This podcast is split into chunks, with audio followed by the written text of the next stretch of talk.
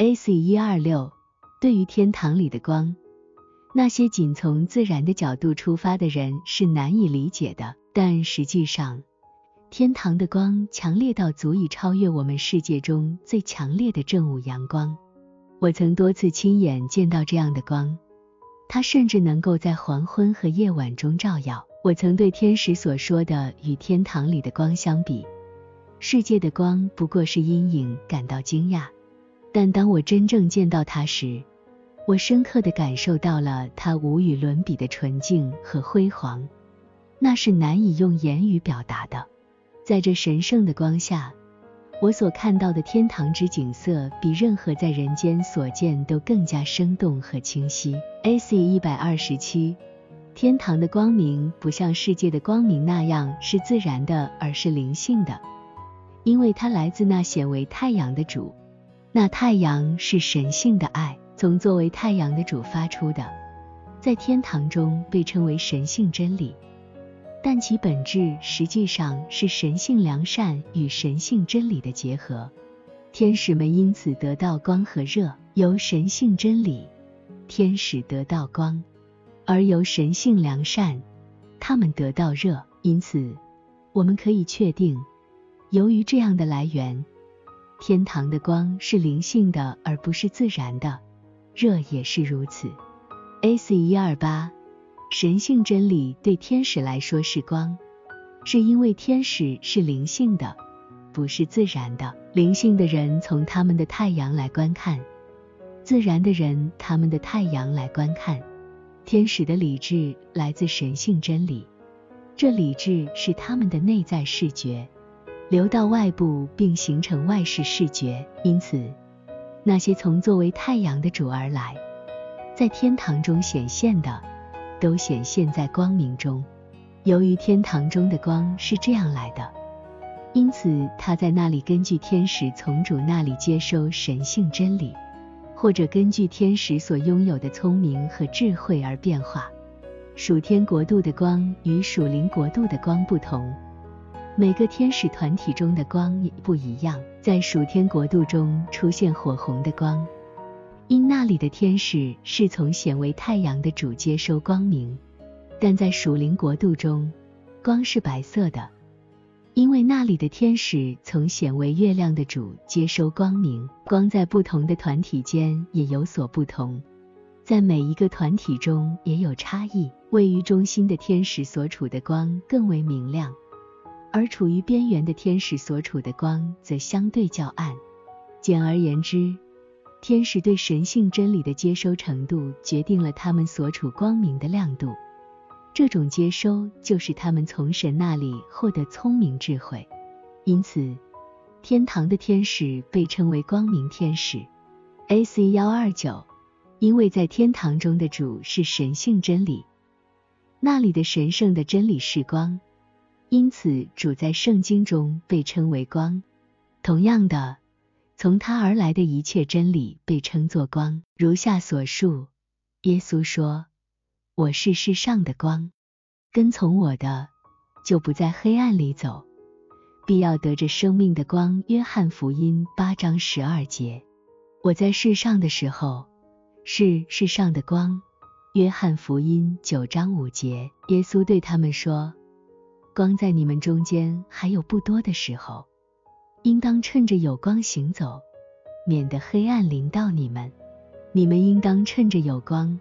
信从这光，使你们成为光明之子。我到世上来，乃是光，叫凡信我的人，不住在黑暗里。约翰福音十二章三十五、三十六和四十六节。光来到世间，世人因自己的行为是恶的，不爱光，倒爱黑暗。约翰福音三章十九节。约翰说：“那光是真光。”照亮一切生在世上的人。约翰福音一章四节、九节。那坐在黑暗里的百姓看见了大光，坐在死荫之地的人有光发现照着他们。马太福音四章十六节。使你做众民的中宝，做外邦人的光。以赛亚书四十二章六节。我还要使你做外邦人的光，叫你施行我的救恩。直到地极，以赛亚书四十九章六节，列国要在城的光里行走。启示录二十一章二十四节，求你发出你的亮光和真实，好引导我。诗篇四十三篇三节，在以上章节以及其他地方，主因神性真理而被称为光，这真理来自于他。同样的，该真理也被称为光，因为从显为太阳的主那里，天堂有了光，所以当他彼得、雅各和约翰面前变相时，他的脸发亮，如同太阳。甚至他的衣裳成为洁白，如同亮光。马太福音十七章二节。还有，他的衣裳变得耀眼，非常洁白，就是那种在地上染布的人不能飘的那样的白。马可福音九章三节，马太福音十七章二节。主的衣裳之所以这样显现。是因为他们代表了从他而来的天堂中的神性真理。衣裳在圣经中已代表真理，这就是为什么在大卫的诗篇中，耶和华披上亮光，如披外袍。诗篇一百零四篇二节，AC 一百三十，天堂里的光是灵性的光，那光是神性真理。由此可以推论，人也有灵性之光。从这光中所获得的光照，与他从神圣真理中得到的智慧和聪明相对应。人的灵性之光是他的理智之光，其对象是真理。对他们依序分析排列，形成逻辑，并从一系列事物中得出结论。属自然的人并不知道能让理智洞察这些事物的真实之光，因为他们既没有亲眼见到。也没有通过思考感知到它，但还是很多人承认此光，并且知道它有别于自然光。在自然光中的人只是有自然思维而没有灵性思维，只看世界，将一切事归因于自然，这是自然思维；看向天堂，将一切事归因于神性，这是灵性思维。而关于那真实的光。它能深深照亮我们的心灵，这与我们所知的自然光是截然不同的。我不止一次的深切的感受到并目睹了这种光的存在。我曾在内在层面上被逐级提升到那种光明中，就好像我这个人被提升了。当被提升时，我的理智被光照，直到我感知到以前从未感知到的事物。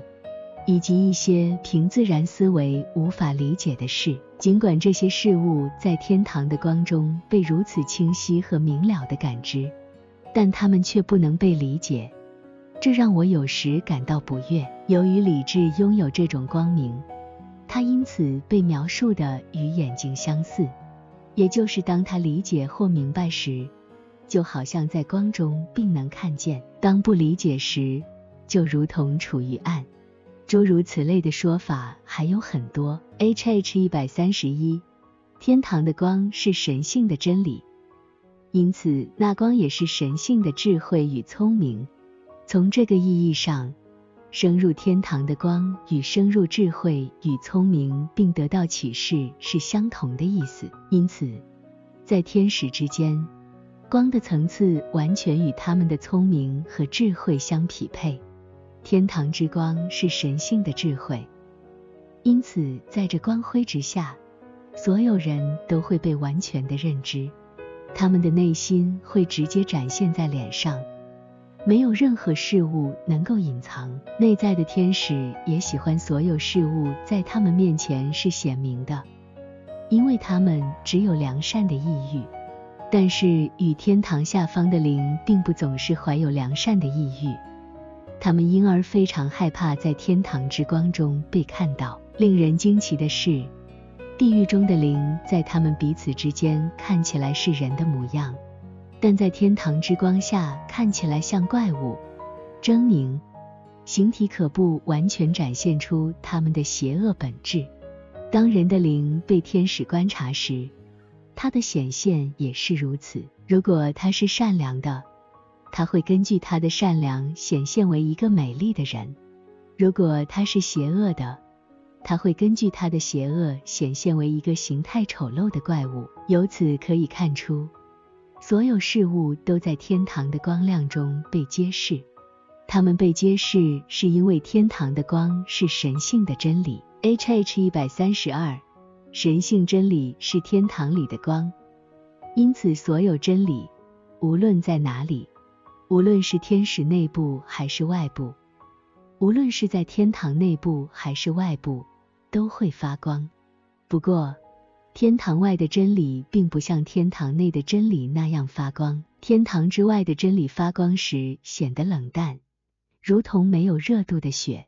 这是因为他们并未从善中获得真正的实质，与天堂内的真理不同。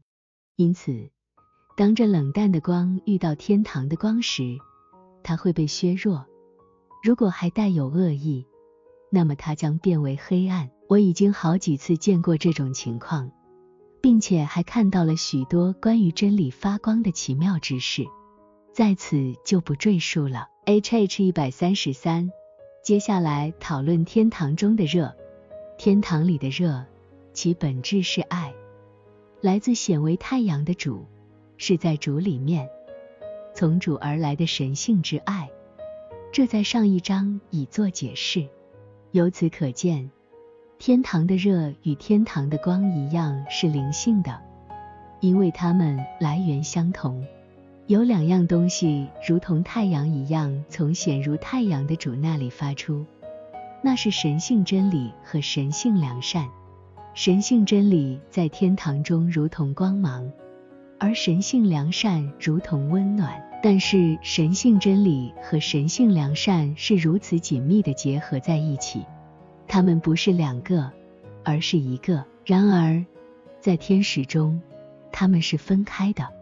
有的天使比神性真理更接受神性良善，有的天使比神性良善更接受神性真理。更多接受神性良善的，在主的属天国度中。更多接受神性真理的，在主的属灵国度中，最完美的是那些在相同的程度上接受两者的天使。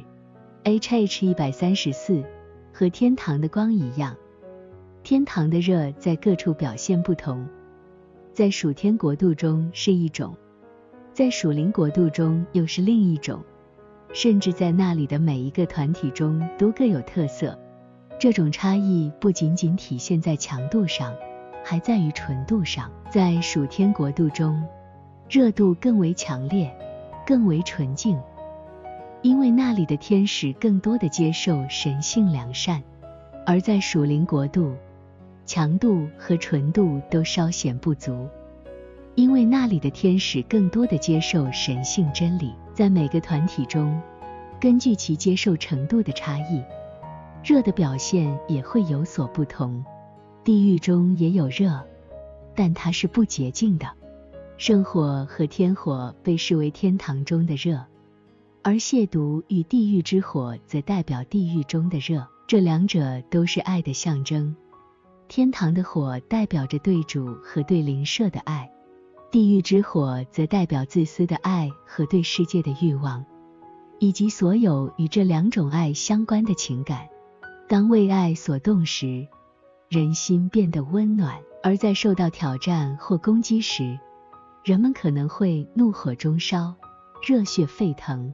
从这一点，我们可以了解爱是灵性热的源头。这也是为什么人们会用燃烧、充满热情、激情四溢、沸腾、起火等词汇来描述关于善良之爱的情感。同时也用这些词来描述关于邪恶之爱的欲望。H H 一百三十五，从显为太阳的主所发的爱，在天堂被感受为热。天使的内在由来自主的神性良善所构成，这使他们的外在因此而变得温暖，并处于热度中。在天堂中，热和爱如此相互对应。以至于每个人在那里的热度状态与他们的爱的状态相符。正如之前所述，自然界的热完全不进入天堂，因为它较为粗糙，是属于自然的，而非灵性的。但对于人类来说，情况则不同，因为人类既存在于灵性世界，又存在于自然界，他们的灵魂完全根据其爱的状态而温暖，而他们的身体则同时受到其灵魂的热度和自然界的热度的影响。因为这两者之间存在一种对应关系，两种热度之间的这种对应关系可以从动物的行为中得知，它们的某些冲动，特别是为了繁殖后代，会随着自然界太阳所带来的热度而爆发和活跃。这种热度主要在春季和夏季出现。那些认为自然界的热度可以激发灵性的爱的人大错特错，因为从自然到灵性之间并不存在流入，只有从灵性到自然的流入。